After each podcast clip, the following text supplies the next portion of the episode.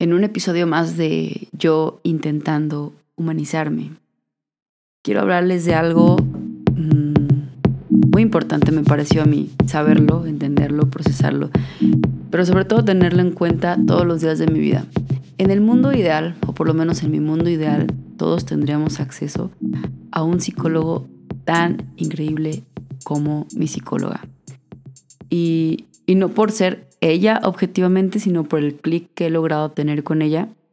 Creo que es algo, no sé, que realmente todos deberíamos tener, que todos merecemos, que todos estaría padre que lo buscáramos y que lo obtuviéramos. ¿Sabes? Tener un psicólogo con ese clic tan, tan cool que yo tengo con mi psicóloga es como, como tener una pareja con el mismo clic, ¿no? Porque es con, pues a quien le estás confiando literalmente toda tu locura eh, toda tu enfermedad hasta cierto punto. Y la persona que, o sea, del psicólogo, pues la neta es que sí depende mucho el que tú estés bien o no, ¿no? El psicólogo hasta cierto punto tiene mucho poder mental sobre un paciente y pues cuando encuentras un psicólogo que realmente se preocupa por ti y que pues de regreso tú puedes tener esa confianza de realmente contarle todo y entonces realmente llevar un proceso y trabajar lo que uno tiene que trabajar y encontrarse con sus demonios, pero también con sus estrellas, pues es un regalo. Y bueno, después de esta mención honorífica a mi relación con mi psicóloga, eh, quiero empezar este tema que creo que a todos nos conviene escuchar o que nos sirve o que nos ayuda. Um, el tema de las heridas infantiles. Estaba hablando cosas personales con mi psicóloga. Esas cosas que, que realmente, sí, son muy personales. Um, pero que al mismo tiempo, o sea, de sentirlas tan mías, tan personales y tan íntimas, también me sentía muy culpable por sentirlas. Y tengo una buena amiga que dice mucho que la culpa es judío-cristiana. Y yo le agrego que yo no soy judío-cristiana, entonces no debería sentir culpa. Sin embargo, la siento.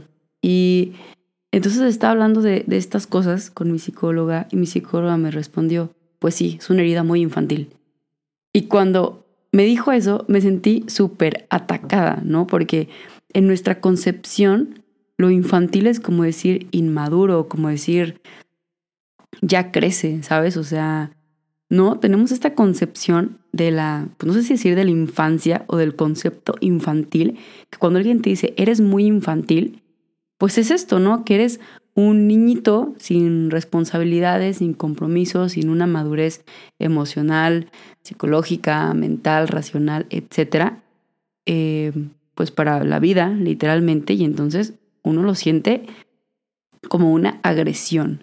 Entonces yo creo que vio mi cara de, what the fuck, o sea, ¿por, ¿por, qué infantil? Te estoy diciendo que me duele algo muy cabrón, muy profundo y tú me respondes esto, ¿no?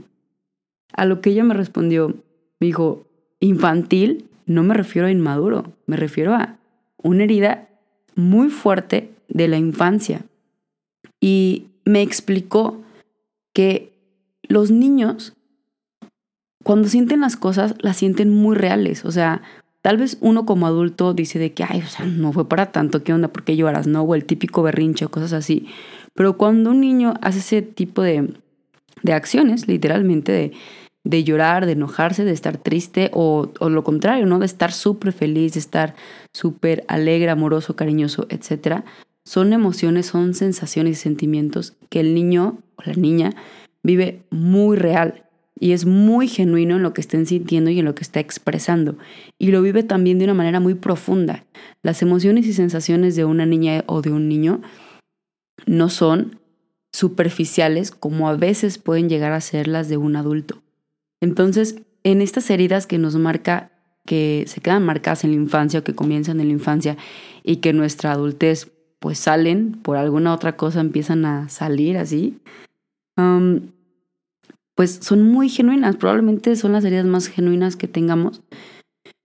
Y hay que hacerles caso, o sea, creo que eso es lo más importante de compartir esto, que hay que hacerles caso y que no es negativo vivir infantilmente las heridas que tengamos. Probablemente sea un proceso más genuino y más sanador lograr conectar con nuestro pues nuestro yo infantil y decir, hoy lo quiero llorar y hoy lo quiero hacer berrinche porque esto me duele y porque esto me lleva doliendo mucho tiempo. Y otra cosa muy importante es que las heridas eh, infantiles es muy probable que nunca se vayan.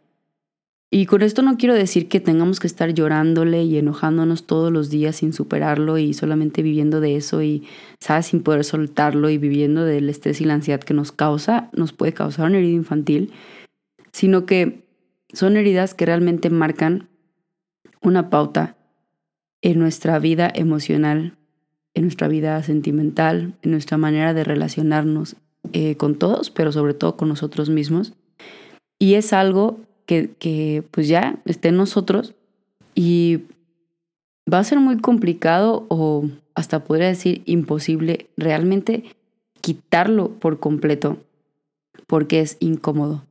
Entonces, la otra parte de la moneda es eh, tener esta empatía con nuestro yo pequeño, pequeña, que sufrió esta herida tanto como para hacerla parte de su historia para siempre y abrazarle, ¿no? Si en ese momento no nos sentimos nosotros abrazados, en ese momento que sucedieron las cosas cuando estábamos más pequeños, pues este es nuestro yo adulto que puede abrazar a ese infante y decirle, no es tu culpa y, todo va a estar bien y, y, puedes sentir y no pasa nada con que llores y chilles y hagas un berrinche por esto porque es algo que duele.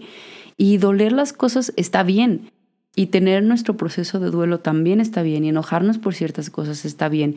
Y tener un caos interno de repente también está bien y, y vivir en el conflicto a veces también está bien. Una de las cosas que tal vez puedo compartir aquí eh, de lo que estaba hablando ese día con mi psicóloga era que yo huía mucho del conflicto. Y, y justo por huir del conflicto me metí en conflictos pues más grandes, ¿no? Porque pues uno no puede huir del conflicto todo el tiempo. Y mm, no sé, yo como que por no entrar en conflicto con alguien, simplemente como que le daba la razón, o sonreía, o decía que así, ah, luego vemos. O cuando a mí me hace sentir algo mal o me hace sentir incómoda algo, pues igual, ¿no? O sea, en vez de decirlo, o lo intentaba decir lo más neutral posible, pero sin enojarme y sentir estas emociones fuertes, o simplemente prefería pensar como esto es totalmente mío, yo lo tengo que trabajar, nadie más lo tiene que saber y ya, ¿no? como la otra parte de, no sé, siento que de los consejos, por así llamarlos, tóxicos de las redes sociales, de tú eres tú y tú trabajas en lo tuyo y que el mundo se mueva, que honestamente estoy pensando, voy pensando y voy aceptando que es algo imposible, que de alguna manera todos dependemos de todos, sobre todo de los más cercanos, y que esa dependencia emocional y esos apegos, pues son sanos, ¿no? También son, son bastante humanos. Entonces, bueno, el punto es este, ¿no? Que yo oía mucho del conflicto y yo pensaba que eso era bueno, o sea, yo pensaba que la otra persona iba a decir como, wow, esta persona nunca tiene conflictos conmigo, nunca se enoja o nunca así, ¿no? Pero llegaba un punto que yo estaba tan llena que explotaba por cosas que, que nada que ver, o sea, que ya llegaba, o he llegado, pues sí, sigo haciéndolo, no es como que ya, ya lo aprendí, ya lo erradiqué, pues obviamente es un proceso, pero llego a estos puntos de conflictos y ahora sí que no son sanos, ¿no? Entonces justamente por eso mi psicóloga me decía que, que era una herida infantil y a esa herida infantil había que hacerle caso y también había que compartirla para que los otros le hicieran caso, ¿no? A mi herida infantil y no estar eh, ignorantemente atacándole todo el tiempo porque pues obviamente era, era como picarme un botón que ellos no saben que existe, solo yo sé que existe y que a mí me está explotando todo el tiempo, pero que al mismo tiempo malamente yo lo quiero tapar porque me siento una persona muy inmadura regresando heridas que ya fueron hace mucho, ¿no? Entonces, pues nada, este episodio solamente es para recordarles, recordarte a ti que, que por algo estás escuchando esto, no sé qué título tiene, pero probablemente llamó tu atención, que si hay algo que que todo el tiempo conectas con una emoción muy fuerte en tu vida, que, que te pasó hace mucho tiempo y que sigue estando ahí, que cada que pasa algo cercano a esa emoción sientes como el piquetito y te mueve un montón y, y pues sí, sientes la emoción muy fuerte, que le hagas caso que vivas tu emoción infantil y que infantil no es lo mismo que inmaduro. Infantil ahora lo veo que es lo mismo que genuino, ¿no? Y también puedes empezar a cambiar esos conceptos. Los niños y niñas son muy genuinos en su manera de sobrellevar las cosas, justo porque no tienen esta parte racional de sobrepensar todo, sino que son mucho más de esta parte eh, sensorial, de esta parte de sentir, tanto como con los sentidos como con lo interno, ¿no? Literalmente con las emociones, con el corazón, con el alma, con, con todos los órganos con los que algo se puede sentir. Los, los pequeños son, son mucho de sentir y justo por eso es tan genuino su sentir. También digo, eh, no sobra mencionar que si tú tienes a tu cuidado pequeños y sienten mucho, hay que hacerle mucho caso a sus emociones. Si tú dices, oye, el pequeño que yo cuido, mi hijo, no sé, mis alumnos, mi sobrino, quien sea, es súper berrinchudo, pues hay que cambiar la palabra berrinche a está sintiendo de una manera que no es sana, pero tiene que haber una razón para eso, ¿no? Y, enseñarle a sentir y también enseñarle que, que a los demás nos importa su sentir para que después no crezca como un adulto que le huye al conflicto con tal de que los demás no se alejen porque qué miedo enseñarles que siento tanto, que algo me duele tanto, ¿no? Y ya, eso es todo. Espero que, que escuchar esto te haya, no sé, sanado un poquito y que haya sido un abrazo, aunque sea chiquito, a tu corazón, a tu, a tu infancia, a tus heridas infantiles, que después de todo, las heridas infantiles hasta cierto punto son muy bonitas porque son las que nos enseñan a sentir, literalmente, y son las que nos van a acompañar toda la vida.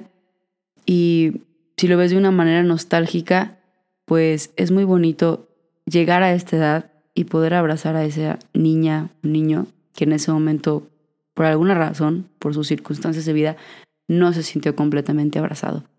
Entonces, de verdad espero que te haya ayudado mucho eh, escuchar esto, escucharme, escuchar mi experiencia y que si tienes la oportunidad de llevar un proceso terapéutico, un acompañamiento profesional, lo intentes que a la primera, te lo prometo, no va a salir. O sea, si sale a la primera, de verdad que es la persona con más suerte del mundo.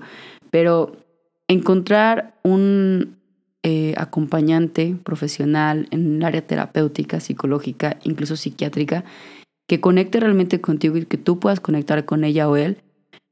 La verdad es que sí es complejo porque al final somos personas, aunque seamos profesionales en un área, somos personas y no conectamos con todo, y menos cuando hablamos de estos temas que son tan profundos del ser humano. Pero eventualmente lo vas a, lo vas a conocer, le vas a conocer y va a ser un cambio muy drástico en tu vida, desde el simple hecho de tener a alguien que te escuche y que te escuche eh, de una manera súper objetiva y súper abierta, hasta pues hasta el otro lado, ¿no? Que tengas a alguien que justo sea tan objetivo que realmente te pueda confrontar y enfrentar con los procesos que es necesario que llevemos y, que no solo sea como un apapacho de, ay, pobrecito, estás triste, bueno, pues luego vemos qué hacemos, ¿no? Sino que en ese momento, en la inmediatez de la emoción, eh, puede llegar a lo más profundo de tu sentir y desde ahí es de donde pueden empezar a surgir cambios que tú estés buscando. nada, eso es todo lo que quería decir hoy. Acuérdate que los cambios más importantes, de hecho los únicos cambios importantes son los que tú de verdad estás buscando, entonces permítete indagar en tu búsqueda interior de lo que realmente quieres para ti y a partir de eso empezar cualquier proceso terapéutico o cualquier proceso que tú quieras llevar y no a partir de lo que alguien más te diga que tienes que cambiar, etcétera, aunque en algún punto fuera verdad, si no es tuyo el sentir y la búsqueda, eso no va a funcionar, al contrario, va a ser muy contraproducente y te va a hacer mucho daño. Y para ser más humanos, lo último que necesitamos es que algo nos haga daño. Aunque sabemos que las heridas son para crecer, pero también sabemos que como humanos somos súper sensibles. Y como adultos intentando independizarnos de todas las maneras existentes, somos súper sensibles. Entonces, pues nada, busca ayuda si la necesitas y de todo corazón espero que la encuentres, espero que encuentres tu paz, espero que abraces tus heridas infantiles, que las tengas ubicadas y si no, pues que te des el tiempo de ubicarlas. Y recordarte que mm, Este podcast en general lo hago porque realmente busco cada vez ser más humana y que quien lo escuche pueda ser cada vez más humano. Y que esto es lo que pienso hoy, pero probablemente mañana vaya yo a pensar diferente y que justamente eso me va a decir si realmente estoy logrando ser cada vez más humano, porque de eso se trata la humanidad, de evolucionar, de estar abiertos a cualquier pensamiento, cualquier emoción, cualquier sentimiento, cualquier experiencia y no cerrarnos a que solo lo que pienso hoy es la verdad absoluta. Si yo en un año pienso exactamente igual que hoy, sabré que no estoy logrando mi objetivo. Así que te invito también a estar con esa apertura. Y eso es todo. Gracias por escucharme.